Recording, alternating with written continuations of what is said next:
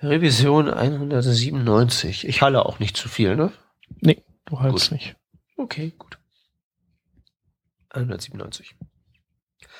Hallo und herzlich willkommen zu Working Draft Revision 197. Heute mit mir im Studio der Shep. Guten Abend. Und das war's auch schon. Ich bin der Peter und leite jetzt mal unauffällig direkt in unsere Themen über, die wir da haben. Das erste ist ein langer Artikel über ähm, Responsive Images Specification and Real World Scenarios. Ich habe mir den Artikel jetzt nicht so en Detail durchgelesen, aber bei der Überschrift würde ich mal behaupten, dass da behauptet wird, dass das, was die Responsive Images so an Möglichkeiten bieten, dem der harten Realität nicht standhält. Ist das so? Ähm, ja, nee, nicht ganz. Also den, äh, den Artikel habe ich natürlich ausgegraben, sonst würdest du nicht so fragen. Ähm, die ist, der Artikel kommt von einem Hersteller einer Responsive Images äh, Lösung. Also die, die haben so ein Content Delivery Network, das automatisch Responsive Images generiert und der Anbieter, das ist derjenige, der dieses äh, Wurfel macht, also diesen kostenpflichtigen Device-Katalog anbietet, mit Hilfe dessen man äh, zum Beispiel ja, serverseitig reagieren kann auf das Device, was man hat. Also sowas wie äh, responsiven Content könnte man bauen damit.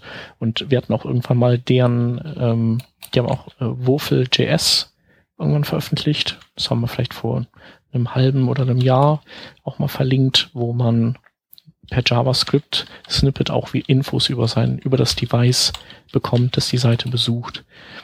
Und die haben eben jetzt diesen Wurfel ähm, Image Tailor rausgebracht und deren natürlich müssen die äh, müssen die ihr Produkt in einem guten Licht darstellen. Ähm, aber ich glaube, da ist auch ein bisschen was dran, denn sonst wäre ich nicht auf die gestoßen und sonst hätte ich nicht Lust, dieses Produkt einzusetzen. Und zwar sagen die, äh, die Responsive Images Spec ähm, ist gut durchdacht, ähm, deckt alle Fälle ab, unter anderem eben ähm, verschieden benötigte Größen, verschieden benötigte DPI-Zahlen und auch äh, dieses Art Direction Feature, wo man verschiedene Bildausschnitte je nachdem, nach, je nach Bildformat und Bildgröße eben definieren kann. Und kombiniert auch mit verschiedener Auflösung. Nicht vergessen. Genau. Und das Ganze auch un untereinander kombinierbar. Ähm, und das ist cool. Macht es aber auf der anderen Seite auch oder birgt Potenzial für, äh, für ein, einen hohen Aufwand, den die Leute vielleicht einfach auf Dauer nicht treiben wollen. Also die, äh, die, die Theorie ist jetzt einfach mal, dass es so ein paar Seiten gibt, die das alles, die alle Möglichkeiten auch so ausnutzen. Vielleicht irgendwelche Produkt äh, Seiten, die die Filament Group macht oder wenn der Anselm irgendwelche Seiten baut oder der Hans. Aber ähm, die meisten Seiten, vor allem wenn sie vielleicht auch noch Content Management System ähm, getrieben sind, werden wahrscheinlich gar nichts oder kaum was von den Features nutzen.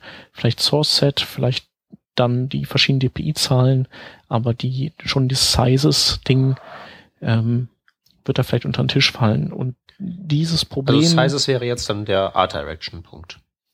Mm, nee, Sizes ist, glaube ich, erstmal. Also, ähm, also, das ist ja auch schon was, das halt eben gesagt wird, in CSS-Pixeln wird das so und so groß dargestellt unter diesen und jenen Umständen. Ja, genau. Genau. Ähm, und ja, die sozusagen diese von dieser Theorie ausgehend, dass eben nur eine, ein ganz kleiner Teil der der Webworkerschaft, die das Picture-Element und Sourceset und all diese Möglichkeiten nutzen wird, ähm, haben die eben ihr Produkt rausgebracht, das das Ganze sozusagen transparent macht. Ähm, vergleichbar mit, ähm, damals gab es von Sencha dieses source.sencha.io, glaube ich, hieß das. Den, den Service gibt es nicht mehr. Äh, der hat auch ähnlich gearbeitet, dass, dass, dass er einfach ähm, anhand des User Agent Strings bestimmte Annahmen trifft und Bilder ähm, an dieses Gerät anpasst. Das geht natürlich nur in einem gewissen Rahmen, aber bevor es halt gar nicht passiert, ist das eine ganz gute Lösung. Und äh, in einem aktuellen Projekt ging es mir ähnlich, dass ich eigentlich auch eher so eine Lösung gesucht habe, weil wir haben wir haben es da mit so einem E-Commerce, also mit einem, eigentlich einem Shop-System zu tun.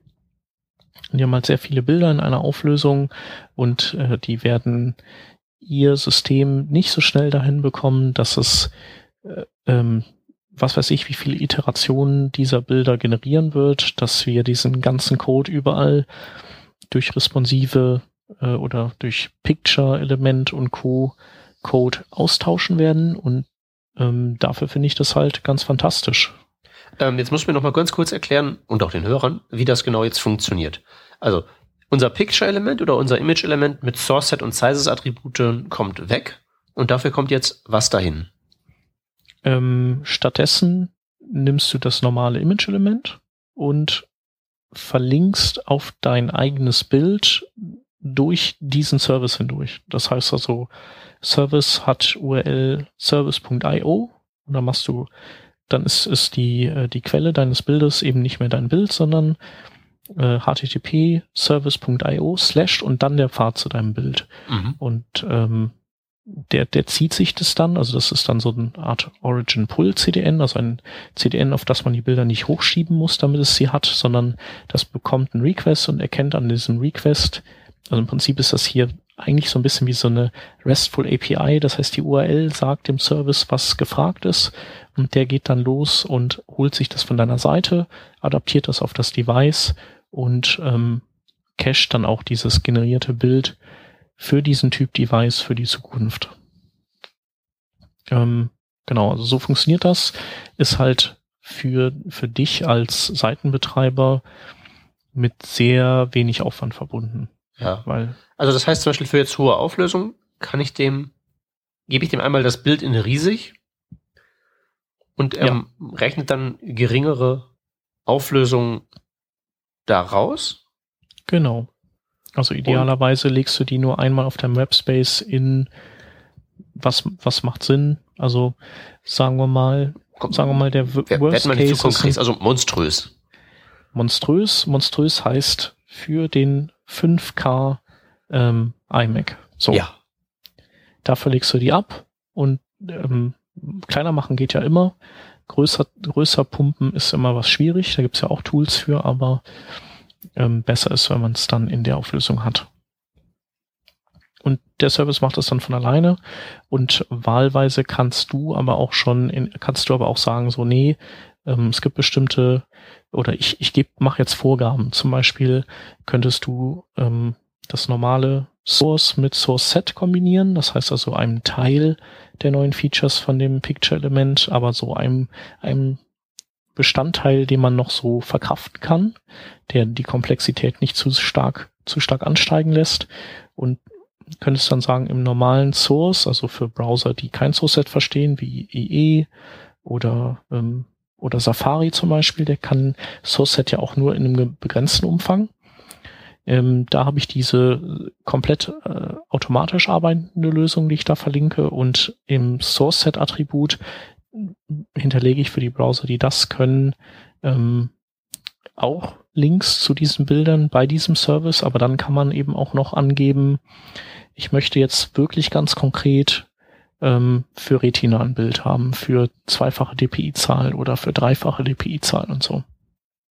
Also so wie man das ähm, sonst von den ganzen Responsive Image Services kennt. Also gibt es ja einige, wenn man da googelt, findet man einige. Es gibt auch eine Tabelle, die der Ansel mal mir getwittert hatte, die können wir vielleicht verlinken, die so diese Services auflistet. Ähm, genau, also da, das kann der auch. Aber das Coole ist halt, dass dieses, dieser Automatismus. Also das ähm, Problem des Bilder Resizens vor allen Dingen wird halt eben verlagert von dem Server, auf dem die Seite läuft, zu denen hier. Genau. Und gleichzeitig ist es halt auch ein CDN, ähm, die hosten bei Amazon, in der Amazon Cloud. Und ähm, ich hatte jetzt mal angefragt, äh, der Kunde, um den es bei mir ging, der, der macht einen Traffic von ungefähr 22 Terabyte im Monat. Und da haben die gesagt, so, nö, das ist kein Problem. Also, und ja, das, das obwohl der Service halt kostenlos ist, ne? Im Moment. Äh, der wird auch kostenlos bleiben. Das ist die Community Edition und die wollen dann noch eine Business Edition aufsatteln, die dann eben noch ein bisschen performanter ist. So. Ja, genau. Da gibt's dann die Fast Lanes. Da gibt's dann die Fast Lanes. Mhm. Okay. Ähm, genau, und dann ähm, sind sie gerade dran, das ist noch nicht öffentlich zugänglich. Ich glaube, da gibt es eine, geschlossene Beta-Phase dafür, äh, auch äh, Art Direction anzubieten, indem sie Bilder mit bestimmten Algorithmen untersuchen und dann sagen, es ist sehr wahrscheinlich, dass derjenige oder dass dieses Gesicht hier das Wichtige ist und schneidet das Bild dann halt auch zu. Ob das dann klappt, sei mal dahingestellt, aber so, dass man sich mit, mit sowas beschäftigt, finde ich auf jeden Fall auch interessant und eine coole Sache. Mhm. Ist das jetzt aus deiner Sicht eine endgültige Lösung für die, äh, für das Problem, dass wir jetzt für ein Bild gerne mehrere Sources hätten? Oder ist das nur ein, ähm, eine Zwischenlösung, bis halt unsere ganzen Content Management und Shop-Systeme das auch nativ anbieten? Mhm. Weil ich denke mal so, mm. Bilder runterskalieren, würde ich jetzt so dem durchschnittlichen CMS-Backend auch zutrauen. Ja. Und gerade bei dieser Cropping-Geschichte könnte das Ding ja ganz einfach äh, mehrere Varianten eines Bildes einfach akzeptieren, die dann runterskalieren oder halt eben so ein UI zum Zusammen zum Zuschneiden anbieten oder oder oder. Hm. Also ich generell habe ich mich auch mit dieser Fragestellung schon beschäftigt, auch also im Kontext von Typo 3 hat man da mal gesprochen drüber. Ich glaube, dass es halt einfach auch schwierig ist für, äh, für Redakteure, so ein ähm, brauchbares Interface auf die Beine zu stellen. Also, also Moment, also einfach nur für jetzt den, den Retina-Fall, einfach nur die Dinger runter resizen. Ach so, das ist. Das kann nee, ja schon Word, das kann ja selbst WordPress. Genau, es kann WordPress auch. Ähm, Frage ist, ob macht es das gut? Also wenn du zum Beispiel ähm, Bilder klein resizest, musst du ja irgendwann hingehen und äh, und die dann auch mit einem unscharf Maskierenfilter bearbeiten. Ne, sonst hast du einfach nur noch Matsche. Das sind halt alles so Sachen, werden die das implementieren oder wird da jeder sein eigenes Süppchen in seinem CMS kochen und das ist irgendwie alles nichts Halbes und nichts Ganzes. Aber wenn es Nachfrage gibt, dann werden die das implementieren. Wenn es keiner haben will, dann nicht. Ja, ähm, es gibt ja viele also, Beispiele, wo. wo ich meine ja nicht, nur gerade bei, gerade bei sowas wie halt eben WordPress ist ja das Gute, das installiert man und das geht halt eben ganz einfach und sieht out of the box einigermaßen erträglich aus. Mhm. Und auch so das Bild einbinden, das ist ja, äh, ich habe ewig kein WordPress mehr benutzt, jedenfalls nicht. Ja, aber was machst aber du denn bei Art Direction? Ähm, das ist eine gute Frage. Ähm, da ist halt die Frage, ob dieses Smart Cropping eine Lösung ist. Ähm, ich weiß halt nicht. Also klar, so ein Gesicht erkennen und darauf zoomen, das klappt super. Mhm. Aber das Internet ist ja eigentlich für Katzenbilder gedacht. Ich glaube, Katzen haben die auch dran. Aha, und Hunde? Wellensittiche? ja. Ähm, also ich versuche halt immer gleich alles kaputt zu spielen. Aber ja, ja, das klar. ist halt, ähm, weiß ich halt nicht. Und für das Cropping ist es halt eben auch so eine Sache. Ne? Dann soll halt eben der Redakteur, wenn es so wichtig ist, dann kriegt er halt eben aus der Fotoabteilung zwei Bilder geliefert, die halt zurechtgeschnitten sind. Und wenn es sie nicht gibt, dann gibt's halt nur eins. Hm. Also ja, aber da, da, da fängt es halt schon an. Also will man sich auf Dauer das, will man sich das auf Dauer zumuten? Also gerade äh, würde ein Redakteur das lange durchziehen, wenn er am Ende merkt, dass, dass der Besucher das auch nicht merken würde, wenn er das nicht tut? Eben, das ist die Frage. Was will den ganzen Krempel überhaupt irgendwer haben? Eine Frage, die niemand jemals gestellt hat. Mhm. Genau, also der, so der, der Aufwand muss in Relation zu Nutzen stehen. Und wenn der Nutzen gering ist, muss der Aufwand gering sein. Mhm. Ja, die, die Frage, auf die ich halt hinaus möchte, ist halt nur, ähm, ob das gut ist, sowas in der Cloud zu hinterlegen. Ähm, also Cloud ist ja auch nur ein, ein, Wort für anderer Leute Computer, die halt genauso kaputt mhm. gehen und alles. Also ja. Ne, ist ja nicht so lange ist her, ja dass Amazon auch mal, schon mal passiert. Wollte ich gerade sagen, die waren ja auch schon mal alle äh, komplett kaputt und ähm, ja. ich sehe es halt ständig. Also die, die, die Frage ist halt, ähm, ich blicke jetzt, warum das eine gute Idee ist, dass es diesen Service gibt, aber eigentlich will man doch dahin, dass auch man selbst zu Hause das lösen kann und nicht diesen Umweg gehen muss über dieses CDN. Ich meine, klar, CDN, mhm. Amazon, super schnell, geht nie kaputt, bla bla bla. Aber eigentlich sollte es ja so als Baseline-Grundvariante eigentlich überall in jedem CMS so drin sein. Dass das nicht passieren wird, bevor wir in Rente sind, ist mir völlig klar, aber nur, wo wir jetzt eigentlich hinwollen. Mhm. Ähm, ja, also ich finde es momentan äh, auch aus dem Grund eine gute Übergangslösung, weil die meisten Browser unterstützen ja noch kein Picture-Element. Ähm, und ich halte ehrlich gesagt auch nicht so viel von dem Picture-Fill. Also es ist zwar gut gemacht, aber es ist am Ende halt wieder eine JavaScript-Geschichte und die performt nicht so gut.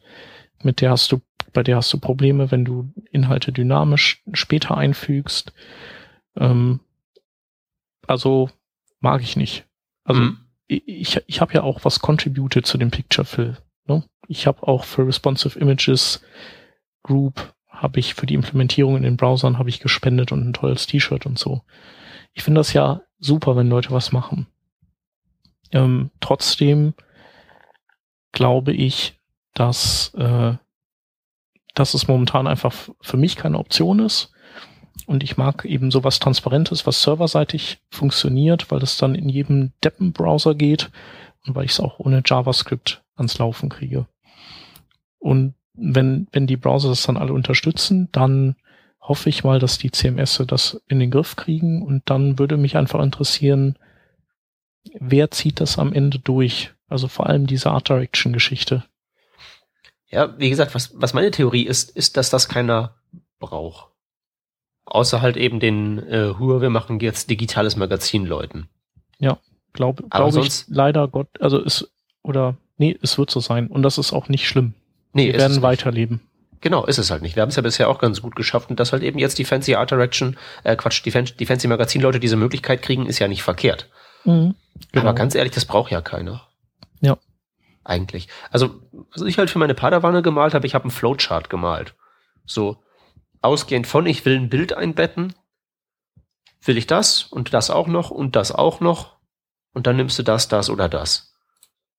Und ja. das ist halt meistens immer so, ja, höhere Auflösung wäre halt ganz cool und dann ist Schluss. Ja. Ein weiterer Vorteil von der Lösung ist übrigens, dass du, ähm, du kannst indem du deinen Code schreibst, heute keine falschen Annahmen treffen über die Zukunft. Was ja, was, was wir ja ständig tun. Also ständig bauen wir Dinge und Annahme basiert. Sowas wie, wir fragen ab, ob ähm, Touch unterstützt wird und dann ist halt Touch. So. Und dann kommt irgend so ein Device an, das beides kann. Mhm. Ne? Haben wir ja schon mal drüber gesprochen, so dieses Annahmen treffen, die im nächsten Jahr alle hinfällig sind. Ja, ja, ja klar. Das das hast du halt hier nicht. Der Anbieter, der hat halt die Arbeit, dass er ständig seinen Device-Katalog nachpflegen muss. Aber und, und tunlichst nicht insolvent gehen sollte, Gott bewahre. Und tunlichst nicht insolvent gehen sollte, das ist richtig. Ähm, aber äh, die gibt's ja jetzt auch nicht erst seit gestern. Und äh, Ach, lass, soll ich, soll ich dir ein bisschen was über Banken erzählen? Das kannst du gleich noch machen. Okay, mach weiter. Ich, ich, ich höre auf zu trollen. Ähm, nee, aber du, äh, ich weiß nicht, ob, ob, wie ist das in realen Projekten? Also pflegst du das dann ständig nach oder launchst du so eine Seite und dann, dann ist erstmal so für die nächste Zeit gut. Also vielleicht machen das ähm, Online-Zeitungen, dass die sowas nachpflegen. Aber bei den meisten Projekten, die wir so haben, hauen wir irgendwas raus und dann wird da gar nicht mehr so viel dran rumentwickelt, bis der Relaunch der nächste ansteht. Ja, das kommt halt drauf an, wo du bist. Also bei dir im Agenturbusiness mag das so sein. Aber wenn du halt eben wirklich tatsächlich ein Produkt entwickelst, wie halt eben zum Beispiel so eine Zeitung, dann sieht das halt eben wirklich komplett anders aus, die ganze mhm. Realität. Mhm. Also das ist so zu allgemeinern, zu verallgemeinern, wäre ich vorsichtig. Nee, nee, genau. Ich sag ja auch, wer, wer ein Produkt, äh, wer sein eigenes Produkt pflegt, der äh, wird sich damit beschäftigen. Aber ähm, hier hast du halt diese, dieses Problem einfach vom Tisch. Dieser, der Anbieter, der kümmert sich einfach darum, wenn, wenn jetzt noch irgendein, noch ein krankeres Gerät auf den Markt kommt, dann wird das eben auch versorgt. Mhm. Und du musst halt nur gucken, dass deine Bilder groß genug sind. Ja. Das ist eigentlich das Einzige, was du dann machen musst. Mhm. Und du müllst ja auch nicht deinen eigenen Server so voll mit einer Million verschiedenen Bildgrößen. Ja, aber komm. Speicherplatz kostet doch heutzutage nichts mehr. Das ist kein Argument. Tja, keine Ahnung. Nee, also ich bin, ich, ich, ich habe ich hab mir halt im Laufe der Zeit jetzt eine, eine relativ gründliche Cloud-Skepsis zugelegt und alles, was jetzt irgendwo auf andere Leute Rechner liegt, da denke ich mir dann, die sind mindestens genauso äh, sorgfältig gewartet wie meine eigenen. Willst du das wirklich haben? Ich mhm. weiß das alles nicht, aber das ist ja eine grundsätzliche Frage. Naja, gut. Ähm, man, man muss man natürlich einen Kompromiss irgendwo finden und vor allen Dingen ist man jetzt ja erstmal daran interessiert, dieses Bild soll ja irgendwie in responsiver Art in der Seite erstmal sein. Mhm. Und ja, das muss man ja mal hinkriegen und danach kann man es ja irgendwie fancy und bombensicher machen. Genau, du kannst ja auch einfach hingehen, wenn du möchtest. Es sind ja nur die Bilder, du hast ja nicht dein CSS und nicht dein JavaScript in der Cloud liegen. Wenn das alles äh, irgendwie zusammenklappt, dann haust du noch einen On-Error-Händler rein und dann ziehst du dir dein Bild eben oder haust es nachträglich von deiner eigenen Seite rein, wenn der Error geschmissen wird. Weil das hm. Ding wird ja sowieso von deiner Seite gezogen. Das ist ja gerade der, der Witz an der Sache. Ja, einmal. Genau.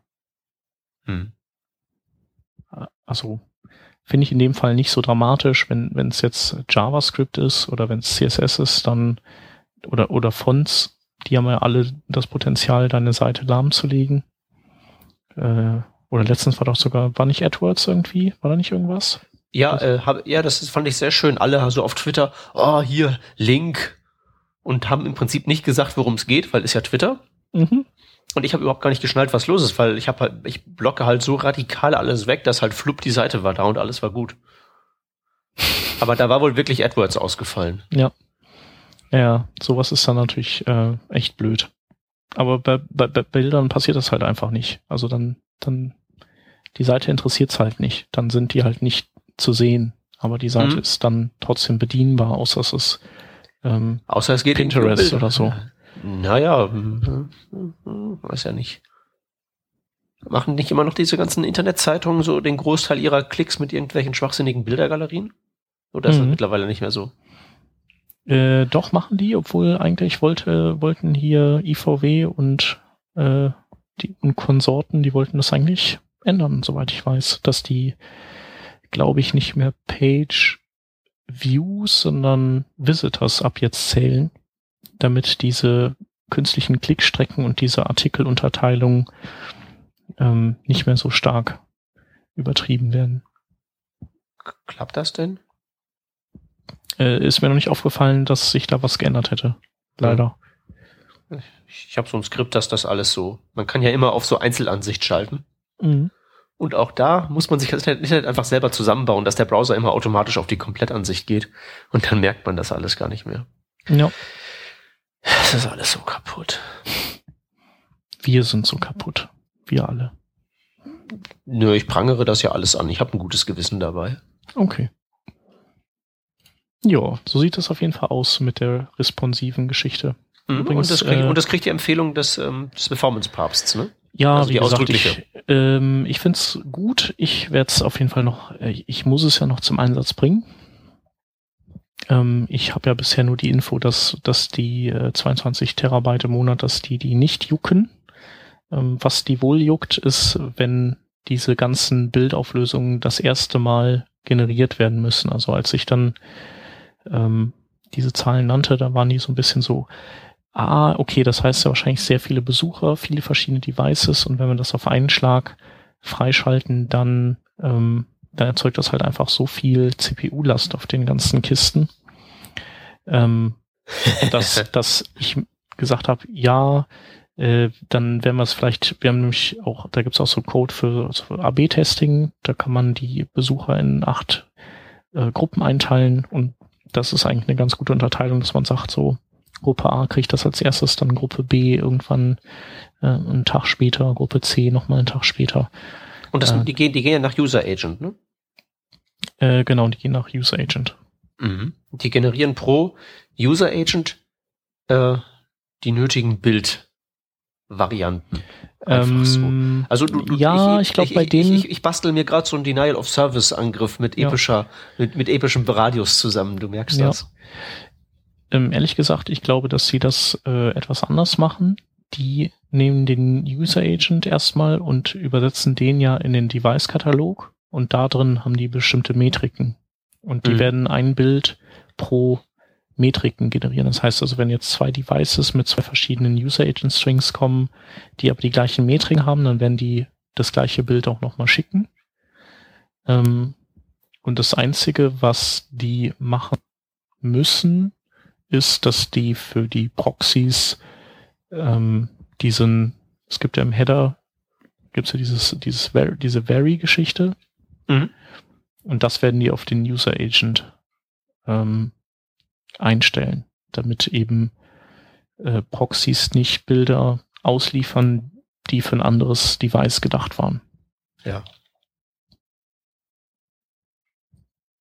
Also auf, auf Seiten der, der Proxys wird man sicherlich ein bisschen an Performance verlieren, aber irgendeinen Tod muss man sterben. Sehr schön gesagt. Ja, was ich auch sagen wollte, ähm, bei Akamai, die haben ein ähnliches Tool. Ähm, das heißt, glaube ich, einfach nur Image Converter oder sowas. Und die haben auch eine witzige Sache. Da kannst, da werden Bilder äh, in unterschiedlichen Qualitätsstufen kodiert, je nachdem, wie deine Internetanbindung ist. Also eigentlich was, was so erstmal ein bisschen merkwürdig klingt, weil wir ja schon mal gesagt haben, dass es ja sehr schwer ist, sowas rauszufinden. Das ist halt eben, ähm, wenn man das wie YouTube macht, also nicht spekuliert darüber, wie es wohl sein mag, sondern ein Bild lädt, guckt, wie schnell das ging und dann die anderen irgendwie entsprechend justiert. Mhm. Kann ich mir das sehr gut vorstellen. Das machen die doch bestimmt. Akamai ist ja nicht irgendwie so eine. Ja. Genau, die, die machen das auf jeden Fall. Also da kannst du, da werden die Bilder auch eben noch an deine Leitungsgeschwindigkeit adaptiert. Das ist dann sozusagen noch ein, eine weitere Dimension. Das finde ich auch cool. Aber Akamai ist halt Premium. Mhm. Das gibt es nicht für umsonst. Ganz ja. im Gegensatz zu diesem anderen Ding. Ja. Ja, also es ist, ich bewundere deinen Optimismus bezüglich, ja, Cloud wird schon funktionieren und das wird bestimmt kostenlos bleiben und so. Finde find ich gut, dass man das so, dass, dass du, dass, so. du dann auch diesen Optimismus auf, aufwenden kannst. Ach, wer weiß, vielleicht ist es ja dann auch irgendwann nicht mehr kostenlos, ist ja auch kein Problem. Also das ist ja, ist ja ein. Bei 22 Terabyte? Die meinten, das wäre, wird, würde, würde die nicht jucken. Ja, ich meine nur, ähm, ich meine, wenn die irgendein Pricing-Modell einführen, mhm. ob dann vielleicht 22 Terabyte nicht für den Anbieter, sondern für den Kunden vielleicht etwas ins Kontor schlagen. Ja, ich spekuliere wild herum und das ist alles völlig, okay. völlig unbegründet, was ich hier erzähle. Ich weiß, aber ich meine ja nur. Ja. Nee, nee, das ist schon, schon in Ordnung, wenn das Geld kostet ich, was ich mit dem kostenlosen sagen will, ist, ich meine, jeder der Hörer oder auch ich und, und du, wir könnten das mal eben so ratzfatz, also bei workingdraft.de nicht, weil da haben wir keine Bilder, ist ja alles nur Textwüste. Aber wir könnten es einfach ausprobieren. Kostet uns kein Geld und ist halt ein nettes Spielzeug. Mhm. Das will ich eigentlich damit nur sagen. Klar ist es, äh, ist man immer glaube ich, hab, könnte man ein besseres Gefühl haben, wenn man auch zahlt für so einen Service, weil, weil man sich natürlich schon fragt, wie das auf Dauer irgendwie funktionieren soll, wenn man für sowas nicht zahlt. Ja, und selbst wenn man zahlt, ist es halt keine Garantie. Es ist halt immer nur so mit dem ganzen Zeug, das poppt halt hoch und das geht wieder weg. Und ähm, also ich habe heute entsetzt feststellen müssen, dass Startup Ipsum nicht mehr funktioniert. Das ist hart. Das ist nicht schön. Nee. Sollen wir das nächste Thema mal anreißen? Ja, besser ist. Wie wäre es, wenn wir, wenn wir von Sachen, die dauernd kaputt sind, zu Sachen gehen, die vernünftig funktionieren, wie zum Beispiel zum Internet Explorer? Yay. Aber Internet Explorer 12, ne? Ähm, heißt da jetzt offiziell 12? Mm. Oder ist es effektiv 12? Ich glaube, es ist nur effektiv 12, oder? Nee, also Windows 10 heißt es, obwohl es eigentlich 9 sein müsste. Ähm, aber ich glaube, der IE, da, also ich meine, da, da weiß man es noch nicht, wie er heißt. Aber ich könnte mir vorstellen, dass er 12 heißt. Hm. Ich meine, Microsoft hat ja gesagt, Windows 10 heißt nicht Windows 9, sondern Windows 10, weil das ja so toll ist, dass es so heißen muss. Ähm, aber irgendwann ging noch mal dieser, dieser Tweet rum, dass das eher was damit zu tun hatte, dass äh, die viele Programme die Windows-Version abgetestet haben, ob es Windows 95 oder 98 ist, indem die einfach auf Windows 9 getestet haben, also ohne die zweite Zahl. und dass die da einfach wahnsinnig viele Probleme bekommen haben und dann gesagt haben, okay, jetzt ähm, machen wir, überspringen wir die neuen einfach, dann haben wir da kein Problem mit. Und die Marketingabteilung, die kann sich dann ja überlegen, wie wir es den Leuten verkaufen. Hätte es Windows X nennen können. Ja, das ging ja auch nicht, ne? Dann wären es ja Nachmacher gewesen. Ja, gibt es wahrscheinlich marken, markentechnische Probleme. Aber schön, dass diese ganzen Probleme immer die exakt gleichen sind. Gab es ja mit Oprah schon ganz genauso. Mhm. Herrlich. Alles ist kaputt und nichts wird besser. Ja. Äh, außer dem Internet Explorer selber. Genau, weil die, ähm, die haben hier einen Blogpost geschrieben, was sie jetzt so alles äh, Neues vorhaben und Unternehmen und unter anderem ähm, haben die einen Living Edge Mode in Zukunft oder planen die den einzuführen? Hm, äh, der Living Edge Mode heißt unter anderem, dass sie, sofern ich das richtig verstanden habe, etwas machen, was sie bei Windows Phone 8.1 mit dem, äh, mit dem letzten Update beim IE auch machen, dass der äh, User Agent String sich jetzt einfach mal knallhart als jeder andere Browser ausgibt, den es auf dem Planeten gibt, außer IE. Mhm. Und dass sie auch äh, WebKit-Prefixe unterstützen, damit eben die, die große, weite Webwelt draußen endlich im IE auch so aussieht wie in allen anderen Browsern. Mhm. Mussten sie wahrscheinlich machen, ist halt ja ihr Erbe, das mit dem sie da klarkommen müssen. Ja. Genau. Und ich, ich, ich habe mal noch eine kurze Frage. Ja. Äh, dieser neue IE, der wird jetzt mit dem Windows 10 Preview-Bild veröffentlicht. Ja. Den wird es dann aber auch auf anderen Windows-Kisten geben, oder? Mm, ja, den wird es schon auf anderen Windows-Kisten geben. Frage ist, ob es den auf Windows 7 noch geben wird. Ähm, kann ich mir gut vorstellen, dass es den dafür nicht gibt, weil das würde so insgesamt zu der zu der Historie beim IE passen. Äh, andererseits ist es aber so, dass die mit Windows 10 einfach einen Upgrade-Pfad von Windows 7 auf 10 eröffnen, was zum Beispiel bei ähm, du konntest nicht von XP, kannst du nicht auf Windows 7 upgraden oder sowas. Oder du kannst auch nicht von ja. Vista auf, äh, auf Windows, was ist jetzt, äh, äh, Windows 8.1 zum Beispiel, geht nicht. Ja, aber gut, das tut ja sowieso kein normaler Mensch, oder? Ich meine, wenn es ginge, würde es kein normaler Mensch tun. Das Upgrade? Ja. Doch, ich würde es genauso machen. Machen doch, bitte? Ich würde es genauso machen. Du bist kein normaler Mensch, du bist ein Nerd. Ein normaler Mensch kriegt ein neues Windows, wenn er sich einen neuen Computer kauft. Ja, das stimmt. Oder, oder, oder wenn die Firma ein Update, ich weiß, ich spinne jetzt, aber wenn die Firma ein Update ausrollt, mhm. dann kriegt er ein neues Windows. Ja, aber dann ist, aber ja, so normal, die, ist ja die Fragestellung eigentlich nicht so relevant, oder?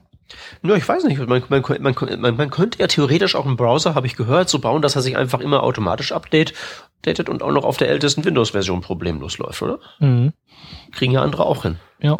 Äh, ja, ist ja bei, ähm, also ich glaube, bei dem IE11 ist, der wird ja, nee, der 10er, der ist ja auch schon nicht mehr für Vista zum Beispiel rausgekommen. Ähm, weil Vista, glaube ich, bei DirectX 10 festhängt. Also sowas wie OpenGL, der Grafikunterbau. Ja. Und äh, das, also das ist eigentlich, oder ist meine, mein, meiner Meinung nach der Grund, warum es die ES für die alten Plattformen nicht gibt. Ah, gut, weil DirectX da querschießt. Ja, dann, dann ist Microsoft natürlich die Hände gebunden. Nee, die können ja auch nichts machen. Ja. Ja. Oder XP hat zum Beispiel ja Maximum äh, DirectX 9 und ähm, dementsprechend halt auch kein Direct Write, weil das ist Teil von DirectX 10. Das heißt, die können auch da die tolle Schriftenglättung nicht äh, und so weiter. Mhm. Und natürlich möchten die auch jetzt nicht ewig und drei Tage irgendwelche alten Betriebssysteme und, und die Software weiterpflegen. Ja, ähm, also wir hatten ja eigentlich dieses Thema aufgemacht mit dem Versprechen von, von äh, schönen neuen Dingen. Ja, die gibt's ja äh, auch. Also dieser Living Edge Mode, das war jetzt nochmal der, ähm, wir geben uns nicht mehr als IE aus, damit alles, was auf unserem Browser funktionieren könnte, dort auch funktioniert. Jo. Okay. Ähm, das ist dann so ein, so ein Modus, den kann man anschalten, weil das macht ja keiner, oder der, der, den gibt's da einfach so, dass der da dauerhaft jetzt der, der neue Modus operandi des IE ist? Mm, Das wird der neue Modus operandi des IE sein. Ähm, der wird jetzt anfangs nur für Teile des Publikums aktiviert, also von Haus aus. Und was der IE jetzt auch neuerdings hat, ist ein About Flex oder eine About Flex Seite, äh, so wie beim Chrome zum Beispiel. Und da kann man sein IE oder kann man gucken, in welchem Modus ist der IE gerade und ähm, Quatsch, kann man nicht, aber man kann ihn da in diesen Edge-Modus versetzen. Ähm, nachgucken kann man in den F12-Tools, also in den Dev-Tools, in welchem Modus er sich befindet.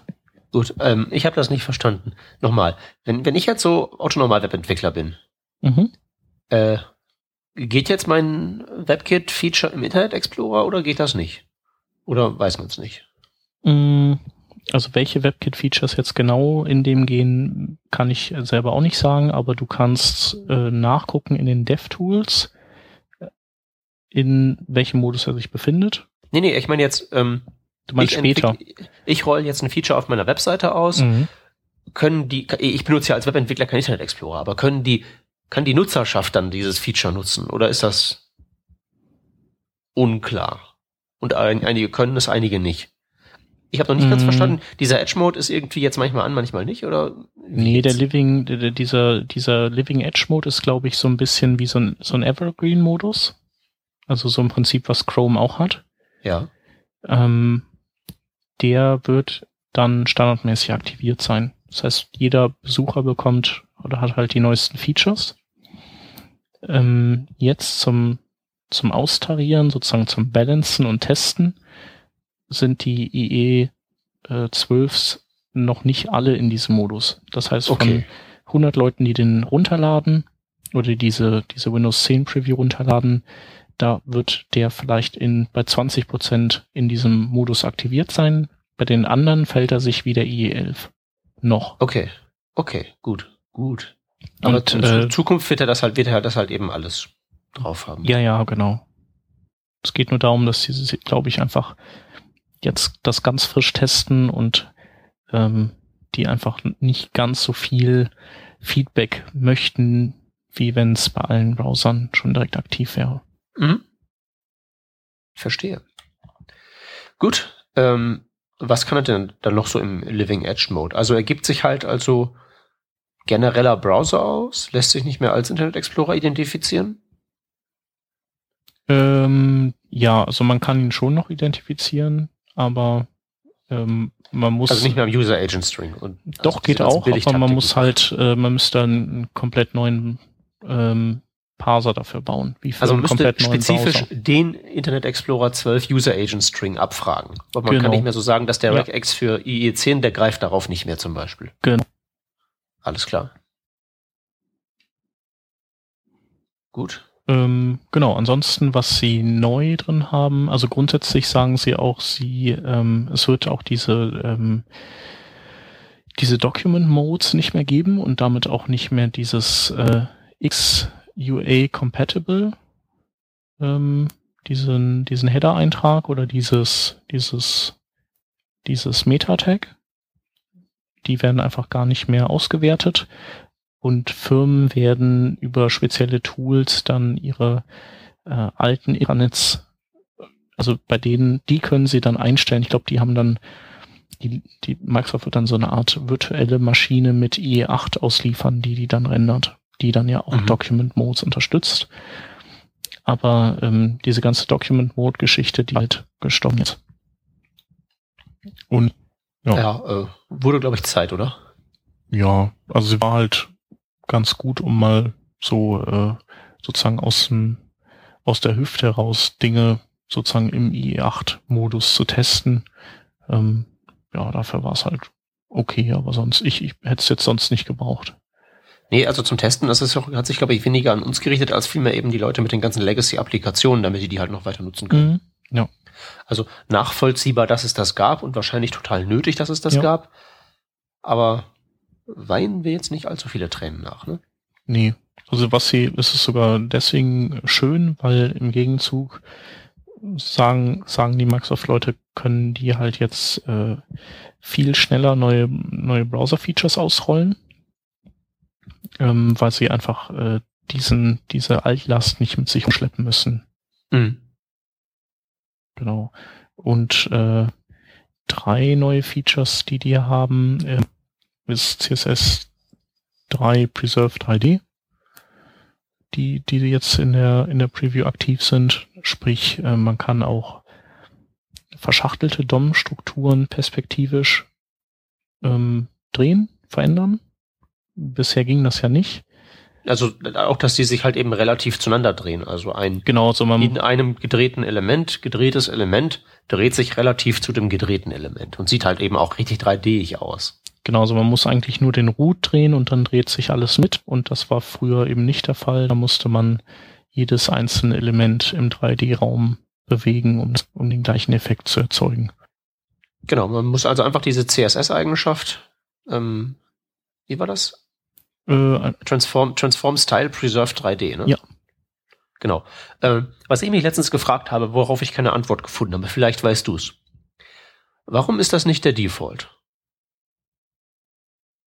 Gute Frage. Hast du schon mal eine CSS 3D-Transformation gebaut, wo du das nicht gemacht hast? Mm, ja, baut man recht häufig, weil meistens geht es ja nur darum, irgendwie so ein, so Card-Flip-Effekt zu haben oder so. Und da spielt das dann nicht so eine große Rolle. Ähm, aber trotz, trotzdem würde ich es eigentlich intuitiv aktiv sehen. Und da würde der Card Flip trotzdem funktionieren. Mhm. Warum das so ist, weiß ich nicht. Vielleicht ist es, also vielleicht müssen es alle Browser jetzt machen, weil Apple damit angefangen hat, das so zu handhaben.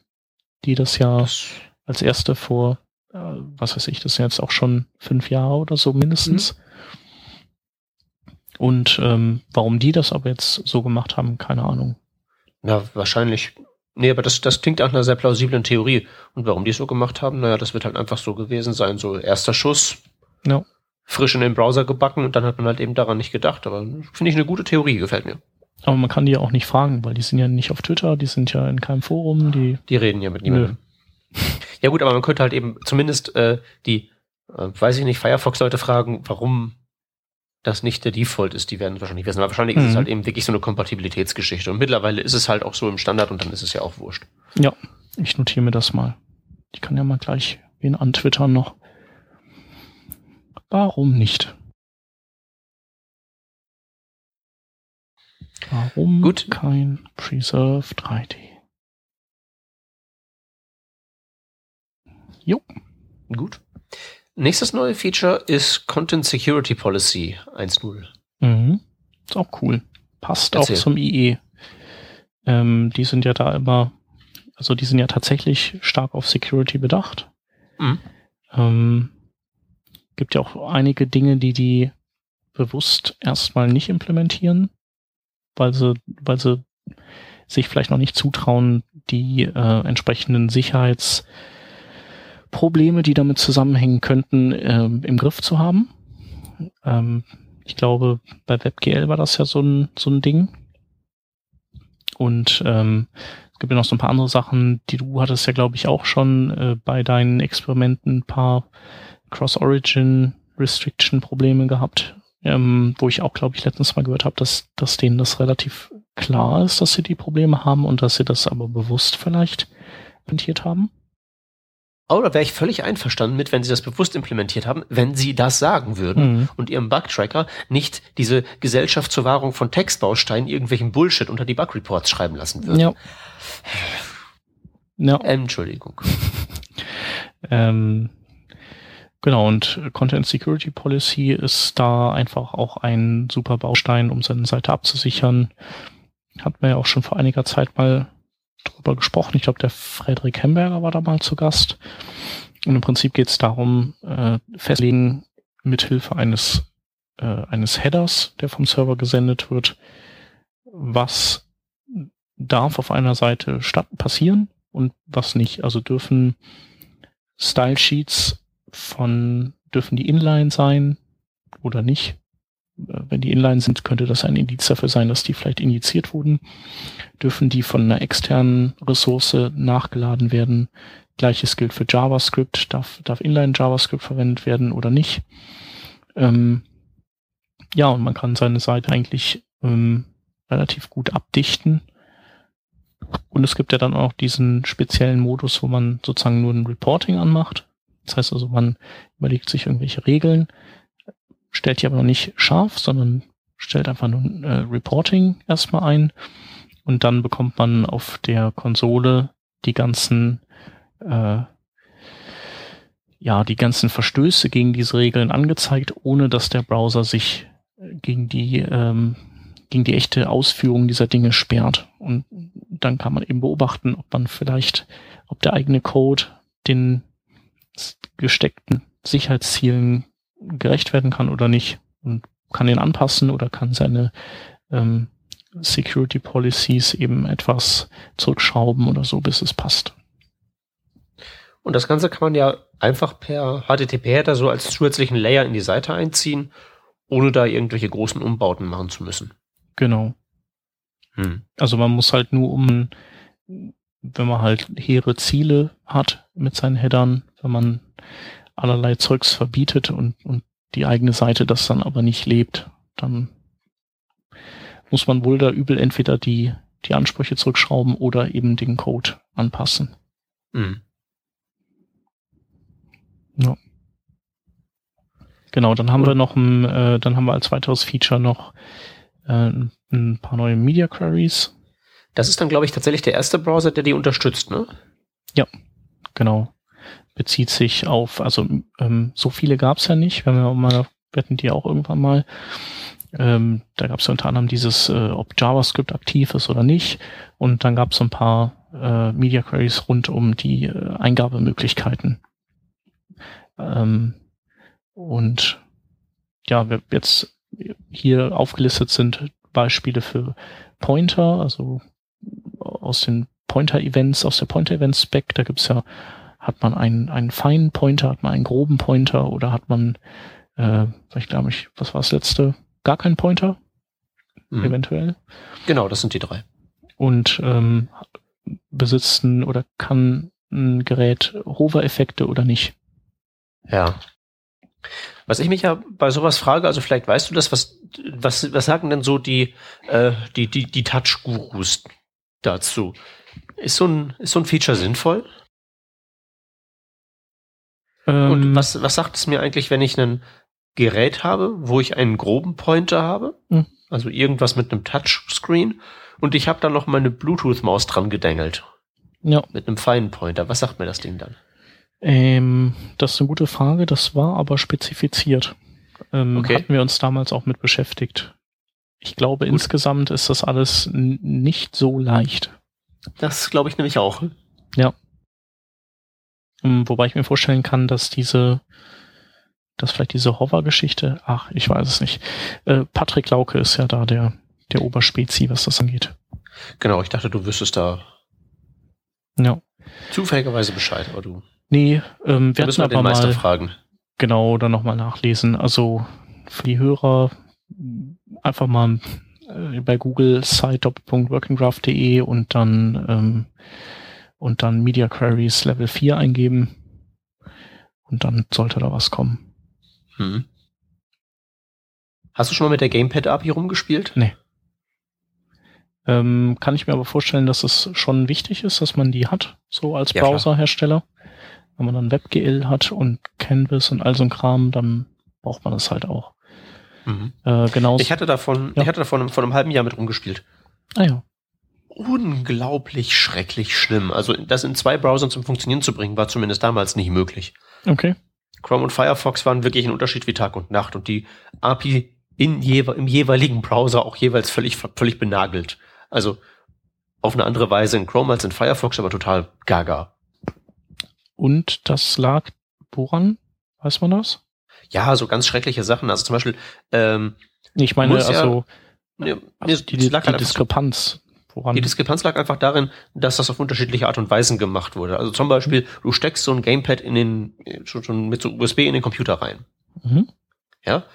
Äh, wie kriegst du mitgeteilt, dass das eingesteckt wurde? Da war das so, dass in dem einen Browser ein Event feuerte mhm. und in dem anderen du im Prinzip kontinuierlich einen Wert pollen musstest. Okay, das ist natürlich dämlich. Ja, und das, das Event war aber auch dämlich, weil das irgend so ein Prefix, komischer Name, endlos lang Event war. Und das ist alles ganz, ganz schrecklich geworden. Mhm. Ich bin sehr gespannt, wie sie das hier machen. Also auf jeden Fall Gamepad API will man haben. Und wahrscheinlich ist es auch egal, wie schlimm die API ist, wenn man sowieso einen Abstraktionslayer oben drauf tut. Ja. Aber will man auf jeden Fall haben. Vor allen Dingen kann man dann äh, vor sich selbst auch rechtfertigen. Oh, äh, ich äh, habe ja gar, gar ich brauche ja Testgeräte als Webentwickler. Ich muss dringend diese Gamepads haben Mhm. und von der Stimmt. Steuer absetzen. Ja, ja, das ist wichtig. Ja, ja. Was meinst du, wie ich mir mein iPad gekauft habe? Ja, selbstverständlich, selbstverständlich. Aber ich meine, geht jetzt halt eben auch mit Gamepads. Ja. Oder ich meine, generell sollte man nicht außer Acht lassen, das sage ich meinen Padawan auch immer, dass ja diese ganzen modernen Spielekonsolen auch alle Browser an Bord haben. Mhm. Und die Also immer schön zum. Chef gehen und sagen, wir brauchen da Test-Device. Ja, letztens haben wir gewitzelt, dass man, dass man ja so ein Fernseher-Device-Lab braucht. Weißt du, mit so 60 Zöllern, 50 Zöllern, Beamern Mhm. und all sowas. Smart Beamern. Ich, ich, ich sag das immer über, über Autos. Stimmt. Die haben ja auch alle, alle, alle so. In Tesla braucht man. Ne, das haben ja noch, haben ja noch mehrere Autos. Also ich, ich reiße auf Konferenzen immer ganz gerne den Witz, dass ich halt immer, also wenn du halt zum Beispiel so, keine Ahnung, du schreibst eine App für irgendwie Microsoft Phone oder sowas, da musst du ja nur wissen, wen du da in dem Laden anpieksen musst und dann kriegst du ja ein Testdevice. Mach Und- das mal bei Apple. Äh, ja, bei Apple geht das natürlich nicht, aber das erwartet ja auch keiner. Nur ich habe halt auch festgestellt im, im Selbstversuch, dass es halt mit Autoherstellern auch nicht funktioniert. Ja, das ist ja schade. Ja, sehr. Wen hast du denn gefragt? Ich glaube, das war damals Toyota. Mhm. Ich bin da auch nicht weit gekommen. Das ist, das ist ja auch so ein, so ein Laden, wo man da, da gibt's ja nicht so den Ansprechpartner, der auf Twitter rumhängt. Haben Sie, haben Sie einen Ansprechpartner für Testgeräte für Webentwickler? Ja, genau. Äh, Und schon äh, aufgelegt. Ist so im Does Not Compute einfach stecken geblieben, die Anfrage. Ja. Aber ich habe das ja auch nur gemacht, damit ich den Witz erzählen kann. Und was, das, ich habe das ja nicht, das ist ja klar, ne? Ja. Ähm, was haben wir noch? Eine, eine, eine Wave, Wave Audio Support. Genau, warum Wave, weiß ich nicht. Den Rest Audio supporten die schon oder was? Ja. Okay. Na, Wave kann ich dir sagen, also wa- warum ich das Support, warum ich da mir das Support für wünsche, Mhm. Ist, dass, wenn es darum geht, dass du programmatisch Audio erzeugen möchtest, Mhm. dann ist ja das Wave-Format das einfachste, was du so machen kannst. Das ist ja wirklich einfach so, rödel ein Typed Array mit Zahlen voll, klemm den passenden Header davor und du bist fertig. Okay. Und das ist schon sehr cool, wenn das so geht. Ähm, Wobei Wieso? hier sehe ich, äh, wenn ich das richtig interpretiere, dann ist es ja nur so, dass das Audio-Element Wave Audio unterstützt, aber die äh, Web, also Web Audio API ist ja gar nicht implementiert. nee, nee, die willst du auch gar nicht, das willst du auch gar nicht dafür haben. Mit der Web-Audio-API kannst du natürlich auch Sound erzeugen. Okay. Aber das machst du ja auch da mit ganz anderen Werkzeugen. Da machst du ja hier, ähm, bla, ähm, Wellengenerator, jagst das durch Filter und pipest das, ohne überhaupt über ein Audioformat nachdenken zu müssen, direkt in Output rein. Okay, und du meinst, dass du quasi, du erzeugst einen Wave einfach so, weil es halt so easy zu machen ist und, und Also, haust genau, das ins File- Audio als Gang. Genau, ich mache das mit der File-API, ähm, wenn ich halt wirklich so Zahlen als das Ding haben will, wenn ich halt nicht mit ähm, diesen Werkzeugen der Audio-API arbeiten möchte, sondern ich generiere hier jetzt Zahlen. Mhm. Ne? Und dafür ist es halt eben ganz gut, dass das geht. Okay, macht Sinn. Ist vielleicht dann auch im, im Kontext mit der Gamepad API und sowas vielleicht auch so ein bisschen Richtung Spiele gemünzt, oder? Obwohl, nee, da braucht man Nee, dann das machst du Web-Audio mit der- wieder. Das machst du, machst du alles lieber mit Web-Audio. Ja. Also ist Okay. ein sehr enger Use Case, aber ich, ich schätze mal, dass es auch nicht so wahnsinnig schwierig gewesen ist, dann das Audio-Element Wave Support reinzuknuppern. Mhm.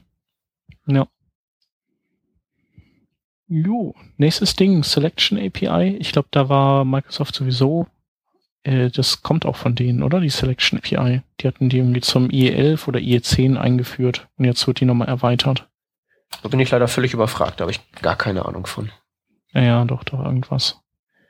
Sollen sie machen. Für dich interessant ist aber, ähm, dass, also ich, hab, ich hatte das so mitbekommen, dass der IE12 oder was es auch immer für eine Versionsnummer dann haben wird, ähm, dass der die meisten ECMAScript 6 Features jetzt sportet. Ja, zumindest die, die man haben möchte, so ähm, im Allgemeinen. Also die großen Mhm. Klassen sind dabei. Ja. Äh, Promises sind dabei. Iterators, Arrow Functions, sehr schön. Mhm. diese ganzen Erweiterungen von Math Number, Object und String und ähm, Kleinigkeiten, Template Strings, Symbols, Proxies und Weak Maps, da bleiben eigentlich nicht so richtig viele Wünsche offen. Mhm. Preisfrage wird natürlich sein, ob es im ersten Anlauf dann auch alles standardkonform gelingt. Mhm. Oder ob da nicht noch der ein oder andere Bug dann da drin lauert. Ist denn bei der äh, ECMAScript 5 Implementierung von, von IE9 gab es da irgendwelche Bugs? Ähm, kann ich jetzt aus dem Stegreif so nicht sagen. Ähm, ich glaube aber nicht, dass da irgendwas Nennenswertes war, aber ich, das ist auch schon so ewig lange mhm. her. Lass mal kurz überlegen. Äh, oder nee, lass mal hier fragen. ECMAScript 5 Kompatibilitätstable. Jo, der Strict Mode war nicht richtig. Okay. Ähm, Sonst machen dir die Sachen immer schon sehr, sehr anständig. Nee, nee, da kann man nicht drüber klagen. Also im, der Strict Mode ist halt eben nicht supported gewesen in, in äh, 9 und in 10 hatte der so eine kleine Macke, aber auch keinen schweren Schaden. Ähm, ja, ich gehe auch davon aus, dass die das in, ein, in einem Maße richtig hinkriegen werden. Ich meine, das ist ja alles spezifiziert und im Prinzip in Stein gemeißelt. Und das sind ja da keine Anfänger bei Microsoft. Die kriegen das schon auf die Reihe. Da bin ich eigentlich recht zuversichtlich. Ja. Nur, man soll den Tag ja nicht vor dem Abend lohnen, loben. Ja, das stimmt. Das ist wohl korrekt. Genau, und äh, ich glaube, damit sind wir im Großen und Ganzen durch. Bleibt noch die, äh, vielleicht kann man noch als Info hinzufügen, dass es eine IE Platform Suggestion Box gibt. Ähm, auch schon ein bisschen länger, wo User nochmal explizit sich bestimmte Implementierungen oder Features wünschen können, ähm, so dass die Entwickler so ein bisschen so einen Anhaltspunkt bekommen, was sie jetzt als nächstes entwickeln könnten. Und äh, dann ist ja auch noch ganz fein das haben wir jetzt in den Links, aber das können wir ja mal hier mit reinnehmen. Ähm, es gibt ja diesen Remote IE Service, ist Art sowas wie Browser Stack, also so eine Art ähm, webbasierter Service, in dem man ein, in dem man ein Windows 10 mit diesem IE starten kann und den dann äh, testen kann. Cloud-basiert, bitteschön. Cloud-basiert, ja, genau. Und das ist ja eigentlich ganz cool auch für, für dich zum Beispiel, oder? Zum Testen, ja klar. Dass du nicht dieses ganze Windows 10 Vieh da runterladen musst. Ja, ja, und virtuelle Maschinen rumschleppen und all sowas und das halt eben, eben auch nicht rumschleppen müssen. Ja. Ist schon ganz schön, es ist halt nur eben in der Cloud und damit auf anderer Leute Computer, die die wahrscheinlich genauso gut unter Kontrolle haben wie eine, wie man selbst. Das darf man nicht außer Acht lassen. Niemals. Und die genauso in, die genauso in, in, in irgendwie Pro, an Projekten die Lust verlieren können oder insolvent gehen können ja, oder so. Das kann alles passieren. Genau. Äh, bevor, bevor ich jetzt wieder weiter hier äh, schlechte Laune verbreite, machen wir doch mal die Links, oder? Genau, machen wir. Warte, ich sortiere den einen noch um. So. Ähm, dann starte ich mal mit äh, drei Stück. Der erste Link ist, ähm, dreht sich um Angular 2.0 ähm, also das AngularJS Framework. Ähm, Angular 2.0 wird jetzt entwickelt und äh, in dem Artikel geht es darum, was die Ziele von Angular 2.0 sind, ob man äh, vielleicht demnächst schon umschwenken sollte und für Angular 2.0 entwickeln sollte oder vielleicht lieber bei 1.3 bleiben sollte. Ich spoilere ein bisschen, man soll bei 1.3 bleiben, auf jeden Fall. Ähm, ja, was ähm, die Gründe, warum Angular 2.0 entwickelt wird, wie es aussehen wird. Zum Beispiel wird es jetzt, äh, wird es dann kompiliert werden. Das heißt, es ist dann kein an sich fertiger Code, den man sofort laufen lassen kann, sondern ähnlich wie bei SAS und Co. oder CoffeeScript wird das Ganze noch wohin kompiliert, nach JavaScript oder eben Dart und all sowas. Ähm, der Artikel setzt sich auch kritisch mit Angular 2.0 auseinander und äh, ist interessanterweise so trotzdem geschrieben von einem aus diesem Angular 2.0 Entwicklungsteam. Ist sehr lang und aber ähm, sehr interessant, vor allem für Leute, die sich mit Angular beschäftigen. Dann habe ich einen Link, der beschäftigt sich mit der Fragestellung, wie geht man richtig mit kompilierten Dateien in einem Git-Repository äh, um. Also manchmal hat man ja die Situation, dass man zwar dass es zwar gut wäre, wenn man kompiliertes CSS oder JavaScript nicht im Repo mit sich rumschleppt, aber es geht nicht anders und wie kann man mit den Nachteilen umgehen, die dadurch entstehen, also irgendwie Merge-Konflikte und was weiß ich. Ähm, dieser Artikel gibt da so ein paar ähm, gute, gute Ideen an die Hand. Und dann haben wir noch was vom Hans, das nennt sich Please. Das ist ein ähm, CSS-Post-Prozessor.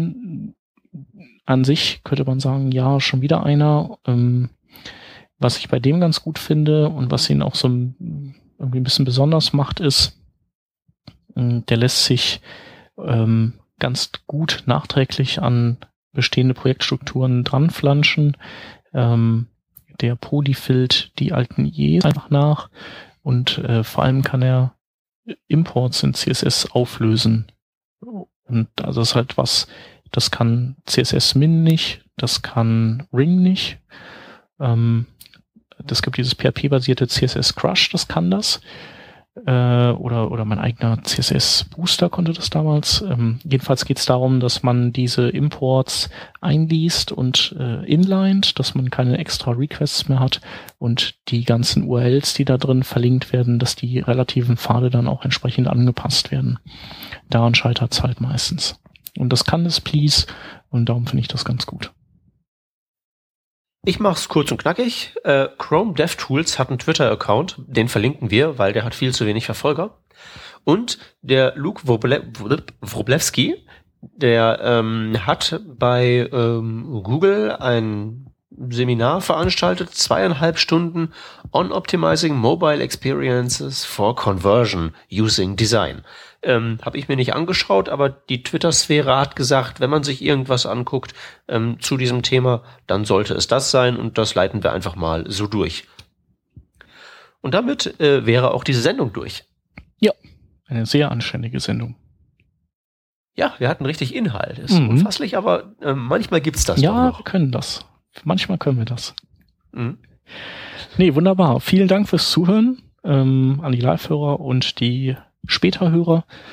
Bei Fragen bitte kommentieren und ähm, ich twitter jetzt gleich mal, warum es nicht Preserve 3D in Browsern standardmäßig aktiviert gibt.